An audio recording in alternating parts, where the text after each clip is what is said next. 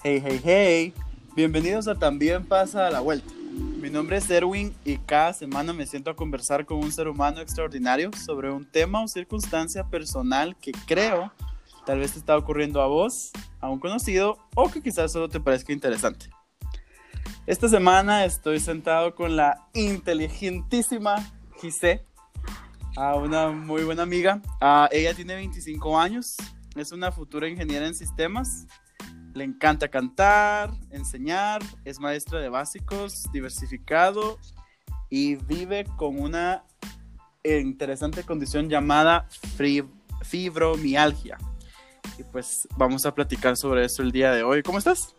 Bien, bien, ¿y vos? Súper tranquilo, aprovechando que está fresco el día de hoy. Ay, sí, por lo menos ya no hay tanto calor. sí. Pues quizá primero que nada, gracias por aceptar platicar conmigo el día de hoy. Y pues me gustaría que empezáramos el episodio de ahorita contigo explicándonos qué es la fibromialgia. Así se dice, ¿verdad? Es una palabra un poquito extraña. Sí, bastante. Sí, a mí también me tomó algún tiempo decirla ya con más fluidez. La fibromialgia es una enfermedad autoinmune que prácticamente hace que te duela todo el cuerpo, todo el tiempo. Y el hecho de que sea autoinmune significa que no hay una medicina o un tratamiento que pueda hacer que la enfermedad pare. Lo que pasa con la fibromialgia es que específicamente los músculos, los tendones, prácticamente todo el tejido de tu cuerpo está como que más sensible al dolor y entonces cualquier cosita que hagas te duele más. O sea, en, en, general te duele siempre, pero por ejemplo si haces ejercicio o si te lastimas o algo así, todo se tarda un poquito en recuperar y el dolor pues obviamente sube de intensidad dependiendo de la situación o del día en el que estés, ¿verdad? Oh, wow. Solo puedo imaginar lo difícil que ha de ser vivir con, con esto, ¿verdad? O sea, porque todo se siente como al triple. Sí, o sea, mira, aparte de que sea el dolor, hay como que más síntomas o, más cosas que te afectan. O sea, uno quisiera decir, ah, bueno, solo es el dolor, entonces me puedo dormir todo el día y ya no duermo, ¿verdad? Pero no, o sea, la fibromialgia también te afecta con insomnio o con somnolencia, ¿va? Una de dos. Eh, te puede dar depresión o ansiedad. Eso es como que propenso a muchas cosas. Por ejemplo, lo que más me pasa a mí o, una de las peores cosas de la fibromialgia es que yo me mantengo con mucho dolor de cabeza y muchas migrañas. O sea, si pasa una semana, siempre me, me, duele la cabeza por lo menos una vez a la semana. A veces, pues es más verdad. Entonces, es, ese personalmente es una de las cosas que más me afectan porque ya en cierto punto es así como que te duele la cabeza todo el tiempo, hasta te cuesta pensar, va. Claro, y entonces, ¿estos son los síntomas más comunes o hay otros síntomas también aparte del insomnio o somnolencia, el dolor? Mira, hay un montón de síntomas. También con la fibromialgia lo que pasa es que tener un día perfecto así te sentís re bien y todo, al otro día es como que si sentís un gran bajón, o sea, así como que de la nada, solo al día siguiente ya no, no tenés ganas de hacer nada, como te digo, te duele la cabeza, también te duelen los ojos, se te secan los ojos y la garganta. Eh, oh, no. A veces no, no tenés ganas de comer, a veces quieres comer un montón. Realmente, o sea, son muchos síntomas, la verdad. Eh, ah, y otra cosa que, que sí es otra cosa que me pasa mucho, que le pasa a casi todos y que creo que es algo que cualquier persona odiaría, es que hay unas cosas, bueno, este síntoma se llama fibrofox, que es básicamente que se te olvida todo. Y creo que este fue uno de los síntomas que yo más me, he dado cuenta que se ha ido como que un poquito empeorando conmigo, porque a mí se me olvida un montón de cosas. O sea, es normal que a veces se te olvide a ti, ay, se me olvidó, yo no sé, entregar mi tarea o se me olvidó comprar esto o se me olvidó algo así, ¿verdad? Pero, o sea, yo puedo estarte hablando así normal y de repente, ¡pum!, mi cerebro en blanco y a mí de verdad se me olvidó de lo que te estaba hablando, ¿verdad? Ahora te imaginas en los parciales de la U, qué feo estudiar toda la noche y que de repente en el parcial es así como que, ah, mi cerebro ya no tiene la información. Entonces sí, es feo. Sí, no, o sea, puedo imaginarlo, pero es algo que nadie quisiera vivir con eso. O sea, imagínate, estudiaste toda la noche, como tú decís, y después ya no está la información y es por, por esto, ¿verdad? No es por, por otra cosa. En tu caso personal, Gise, ¿cuándo te diste cuenta de los primeros síntomas? O sea, en tu cuerpo contigo. En el 2015 yo me lastimé la espalda muy feo y entonces comencé a ir, eh, pues, o sea, me cargué una caja súper pesada, me lastimé la espalda y pensé que el dolor se me iba a pasar a los días, ¿verdad? Pues después no fue así y entonces comencé a ir con quiropráctico, pues el dolor no, no se me quitaba y ya no era como el dolor que empezó, sino que era un dolor un poquito diferente. Después cambié de doctor y fui con una doctora naturista y entonces todas las semanas tenía terapia de acupuntura y me di cuenta que, o sea, la terapia de acupuntura sí me ayudaba, pero el dolor siempre regresaba como tres días después y, o sea, nunca se quitaba por completo. Fui con traumatólogos y todo y yo realmente pensaba que era así como que ay, solo es eh, la espalda, ¿verdad?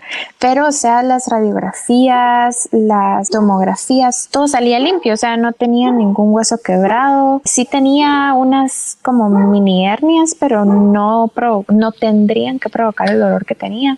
Entonces yo me fui dando cuenta que sí, este, era un poquito diferente mi situación. Después comencé con dolores de cabeza y entonces fui teniendo un poquito más de síntomas y me di cuenta, o sea, me puse a buscar en internet. Obviamente sale un montón de cosas, ¿verdad? Y sí me acuerdo que como en el 2016, o sea, un año después, sí leí fibromialgia. Y hice así como que el checklist de los síntomas que yo tenía con el checklist de eso. Y fue así como que, mmm, parece que sí podría tener esto, ¿verdad? Pero pues con la vida un poquito ajetreada. Solo lo dejé ahí y en el 2016 yo me puse a pensar y dije, no, esto va a seguir así. Entonces mejor me acostumbro a mi vida y pues trato de, de, hacer lo que pueda, ¿verdad? Entonces lo dejé ahí por un ratito y pues tratando de acostumbrarme al dolor, ¿verdad? Claro. ¿Y cuánto tiempo te tomó decir, ok, esto no puede seguir así, esto ya dejó de ser algo normal, regular y fuiste a algún médico más especializado? ¿Cuánto tiempo después de 2016? Fíjate que en el 2018 operaron a mi hermana menor, entonces el doctor de ella fue muy bueno y mi mamá me dijo, mira, y si intentas ir con él, tal vez te hizo algo diferente. Entonces dije yo, bueno, está bien, ¿verdad? O sea, ya era como que de confianza el doctor. Me hizo, eh, para la fibromialgia no hay como que un examen de sangre que te diga, ah, tenés fibromialgia, pero o sea, sí hay como en tu cuerpo hay ciertos puntos donde te duele más entonces el doctor hizo como que ese chequeo y sí, en todos los puntos me dolía. Y entonces me dijo, no, mira, tú tenés fibromialgia. Y por eso es de que en todo lo que has hecho antes nada sirve porque pues nada te va a quitar el dolor. Y entonces fue cabal en, el, en octubre de 2018 que ya yo tuve mi diagnóstico de que eso era lo que tenía. Ah, ok. ¿Qué sentiste el día que te dieron tu diagnóstico? En tu cabeza, en tu corazón, ¿qué, qué vino? Mira, Fíjate que la verdad yo me sentí muy mal porque durante esos tres años, del 2015 al 2018, yo siempre sentía o siempre era mi esperanza un día va a dejar de doler. Y cuando el doctor me dijo eso me dijo mira es autoinmune y después dijo las palabras mira lo único que puedes hacer es cambiar tu forma de vida para poder mejorar un poquito los síntomas entonces la verdad sí fue un shock bastante grande para mí porque entonces yo sabía que por más cosas que yo intentara el dolor nunca se iba a ir. Entonces sí me tenía que hacer la idea de cambiar mi vida y pues de aguantarme va y tratar de sacar el mejor provecho de la situación. ¿Cómo reaccionó tu familia? Porque esto, esto es nuevo, o sea, esto no es algo que sea como muy común. Entonces, ¿cómo tomaron ellos el diagnóstico? Mi mamá estaba conmigo ese día, entonces, pues yo solo le dije lo mismo, ¿verdad? Bueno, entonces, a seguir adelante. Y ella así como, pero podemos intentar, tal vez hay otro doctor, tal vez aquí y allá. Sí tuve una segunda confirmación y pues mi, mi papá y mis hermanos sí se quedaron así como que, ah, ok, entonces vamos a, a, ver qué hacemos, ¿verdad? O sea, como para que ellos fueran mi, mi team de apoyo y pues que ya, ya pudiera yo no enfocarme en nunca va a dejarme doler, sino que enfocarme como en sacar lo mejor de la situación, ¿verdad? Sí estaban tristes por mí, pero pues no, no había nada que alguien pudiera hacer. Sí, es normal, o sea, la familia sí va a reaccionar, pero qué rico sentir ese sentimiento de, ok, voy a, voy a sentir este dolor por mucho tiempo, pero no lo voy a sentir sola, ¿verdad? No, no, voy a estar sola. Eso quiere, con lo que me contabas del segundo diagnóstico, eso quiere decir que hay doctores especializados en esta enfermedad acá en Guatemala, como muchos o son muy pocos, y los hay en el ámbito privado como el público o solo en el privado. Mira, no hay muchos doctores que estén especializados en esta enfermedad. O sea, yo sí conozco al menos dos personas así físicamente que sí tienen fibromialgia también y que tienen do y que tienen sus doctores especializados. Sí hay clínicas, una o dos que yo conozca, donde dicen que están especializados en fibromialgia, pero la verdad no es como que sea mucho y me imagino que en el sector público tal vez debe ser un poquito menos que en el privado. Eh, mi doctor, el que me diagnosticó de primero, es un traumatólogo muy bueno, pero solo es traumatólogo, no es que esté enfocado en la fibromialgia. Y después el otro doctor al que yo fui sí tenía más pacientes con fibromialgia, pero no es que estuviera especializado en esa enfermedad, ¿me entendés? Claro, qué interesante. Muchísimas gracias por compartir eso. Entonces te diagnostican, um, hablas con tu familia y pues todos dicen vamos a ayudarte a, a que puedas tener una vida lo más normal posible. ¿Qué medicamentos, dietas y ejercicios te recomendó el doctor ya con el diagnóstico dado? Mira, yo pienso que es así como que tratarlo por pedacitos y depende del día. Porque, o sea, el doctor me dijo: eh, Mira, si te duele la cabeza, toma tus pastillas para el dolor de cabeza normal. Depende de, de la intensidad de la migraña. Para mí, la que más tomo es lo más básico, pero es Panadol Ultra, eso me quita el dolor de cabeza en 10 minutos, así el más fuerte que tenga me lo quita. Pero... Déjame notarlo a mí también. Dale, eh, después también Enantium para el dolor de cuerpo normal. Hay una cosa, es una inyección, pero también vienen pastillas que se llama núcleo. Eso me ayuda cuando el dolor del cuerpo es muy, muy fuerte. Y con dietas eh, yo he intentado un montón de dietas. me di cuenta que si me volvía vegetariana, no sé, por alguna razón no consumir carne hace que los músculos te duelan un poquito menos. Entonces yo no soy 100% vegetariana. O sea, lo intenté como por un mes y después dije, no, yo también necesito carne. Pero sí. claro.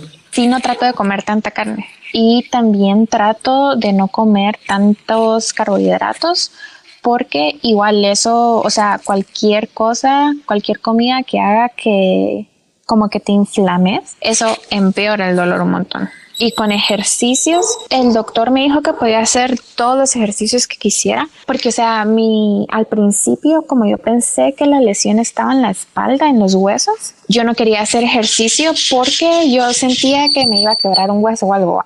Entonces, el doctor me dijo, "No, mira, tú puedes hacer todo el ejercicio que querrás, sí te va a doler, pero no te vas a lastimar. Entonces, hace todo el ejercicio que querrás. Y ahorita lo que yo hago es kickboxing porque eh, me ayuda mm. el, el, quitarme estrés, porque la enfermedad también empeora con estrés. El quitarme estrés de esa forma me ayuda un montón. Sí, duele, o sea, sí duelen los músculos. Imagínate que es así como que fuiste al gym, hiciste 200 sentadillas, así duelen las piernas todos los días. Oh, pero sí, es intenso. Pero sí me ayuda. Entonces, eso es lo que yo hago. Ok, y entonces, ¿qué cambios, aparte de los medicamentos y los ejercicios, el kickboxing, tuviste que hacer en tu vida, como en tu día a día? ¿Y qué cambios ha hecho tu familia en casa y en su vida como familiar para acomodar esta nueva circunstancia en ti? Mira, fíjate que yo siempre me he considerado una persona que puede aguantar mucho. Entonces, el doctor cuando me diagnosticó, lo primero que me dijo fue que me cambiara de carrera, o que llevara menos cursos en la universidad. Y lo pensé porque el doctor me dijo así vas a tener menos estrés que la gran. Lo pensé y después dije, ok, la enfermedad cambió mi cuerpo, pero la enfermedad no me va a cambiar el tipo de persona que yo soy. Y el, el tipo de persona que yo soy, o sea, a mí me gusta estar metida en todo exigirme, tratar de dar lo mejor de mí. Entonces yo dije, no, yo comencé ingeniería en sistemas y la voy a terminar y la voy a terminar en el tiempo que es. Entonces el siguiente semestre me metí, o sea, me metí a todos los cursos y todavía me metí a ser auxiliar y correctora de cursos de primer año o sea, todavía me, me subí más y dije, pues mi mente no controla, mi mente no me va a defraudar a mí. Entonces, en lugar de quitarme cosas, yo me añadí cosas para tratar de no pensar en eso, ¿verdad? Obviamente, sí hay algunas cosas que sí me quité. Por ejemplo, en el trabajo sí le pedí a mi jefe que me quitara un poquito menos de responsabilidad. Igual mi jefe me dijo que ahí estaba cualquier cosa que yo necesitaba. Si un día me sentía muy mal, que pues le dijera, ¿verdad? Y mi familia, pues ahí sí que me aguanta, porque hay días en los que de verdad yo solo quiero estar tirada en la cama y pues ellos tienen que saber que no es porque yo no quiera convivir con ellos, sino porque de verdad no aguanto, ¿verdad? tal vez ellos a veces quieren salir a algún lugar y yo de verdad no, no quiero no tengo la energía para ir, entonces eso es, así es como ellos se adaptan, me aguantan. No, no, y qué buenísimo. Y gracias por compartir eso, porque creo que si hay alguien que nos está escuchando el día de hoy y que pues recién fue diagnosticado o está aprendiendo a vivir con la enfermedad, estas cosas ayudan, ¿me entiendes? Y me encanta eso que dices de, sí, vivo con esto, pero eso no cambia lo que yo quiero. Mis sueños no dejan de ser mis sueños. Y creo que es una actitud muy positiva de que todos deberíamos copiarte. Muy sinceramente, creo yo te lo voy a empezar a copiar hoy. Gracias. y a nivel emocional, ya hablando de ti, tus, tus sentimientos, tus emociones, ¿sientes que esta enfermedad te ha afectado de alguna manera? Ay, sí, un montón. O sea, em, yo antes no lloraba tanto y ahorita sí eh, las cosas me afectan muchísimo. Em, yo pienso que una de las cosas, y esto es algo que realmente no comparto con muchos, solo mi mejor amigo lo sabe, es que, o sea, yo sí tengo que luchar bastante con mi mente, en el sentido en el que a veces me atacan pensamientos así como que no, ¿para qué intentarlo? O cosas así, ¿verdad? Entonces, o, o si no, es así como, por ejemplo, volviendo a lo de los exámenes, eh, a veces pienso, es que para qué estudiar si igual se me va a olvidar, mejor me quito la clase o cosas así, ¿verdad? Entonces, Eh, emocionalmente sí me ha afectado muchísimo, pero eso ya es algo como que muy interno mío. A mí lo que me ayuda es escribir. Yo tengo mis notas en mi teléfono llenas un montón de cosas. Y, y también emocionalmente algo que sí me afecta es, por ejemplo, últimamente he tenido que dejar a varias personas salir de mi vida y eso sí me ha afectado mucho, o sea, sí me duele más, siento yo por la enfermedad, como las despedidas y, esas cosas, ¿verdad? O sea, tener que dejar gente afuera de mí o sentirme sola en algún punto me afecta más con, con eso de la fibromialgia porque la depresión de verdad es muy, estoy consciente que soy muy eh, propensa a caer en eso. Entonces, sí, hay, hay, muchísimas formas de las que me afecta emocionalmente, pero en general así. Claro, muchísimas gracias por compartirnos eso tan personal que solo sabía tu mejor amigo. De verdad, muchas gracias. Entonces, ya para finalizar este momento, que otra vez te agradezco muchísimo que te hayas tomado el tiempo de platicar conmigo sobre esto con la experiencia que tienes ahora, en 2000, de 2015 para acá, tienes enfrente de ti a un grupo de personas que acaban de ser ellos diagnosticados con fibromialgia. ¿Qué consejos les compartirías a ellos? Bueno, primero hay que aceptarlo, o sea, hay que aceptar que a partir de este día tu vida no va a ser igual a la vida que tenías ayer. Segundo, uno tiene que escuchar a su cuerpo, y aún por más que uno quiera luchar y que se les lleve de que yo puedo con el mundo, uno tiene que escuchar cuando el cuerpo le dice no, para y parar. Yo pienso que lo, más importante es, y esta es mi frase personal con la fibromialgia, es yo tengo la enfermedad, yo tengo fibromialgia, pero la fibromialgia no me tiene a mí. Entonces la vida sigue, yo sigo siendo la persona que era ayer cuando no sabía que lo tenía y voy a seguir siendo la persona que soy mañana. La fibromialgia me va a afectar muchas veces, pero tengo que recordar primero que yo sigo siendo yo. O sea, yo no soy fibromialgia, yo tengo fibromialgia, pero la enfermedad no me va a ganar a mí. Déjame darte un aplauso, por favor, por esas palabras.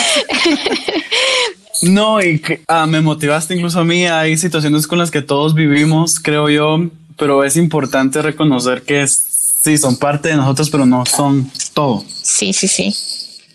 Yo pienso que esa es, una de las cosas que más me ha, me ha tenido porque yo estoy adentro de muchos grupos eh, en todo el mundo de fibromialgia o sea, a pesar de que solo el 6% de todo el mundo tiene fibromialgia, hay bastantes grupos y eh, yo sí me doy cuenta que muchas personas postean un montón de cosas así súper tristes o, o, pues desahogándose, las comprendo porque pues yo también me desahogo, yo también le escribo a mi mejor amigo a las 3 de la mañana diciéndole, mira, esto es lo que me pasa, léeme por favor, y él siempre está ahí. Pero yo sí pienso que, que no podemos darnos por vencidos, o sea, es lo que siempre pongo en todos los grupos, eh, mucha hay que seguir, mucha, recuerden, o sea, no se va a quitar el dolor, pero la vida no se nos quitó, o sea, todavía seguimos viviendo, la fibromialgia no es algo así como el cáncer, que sabes que pues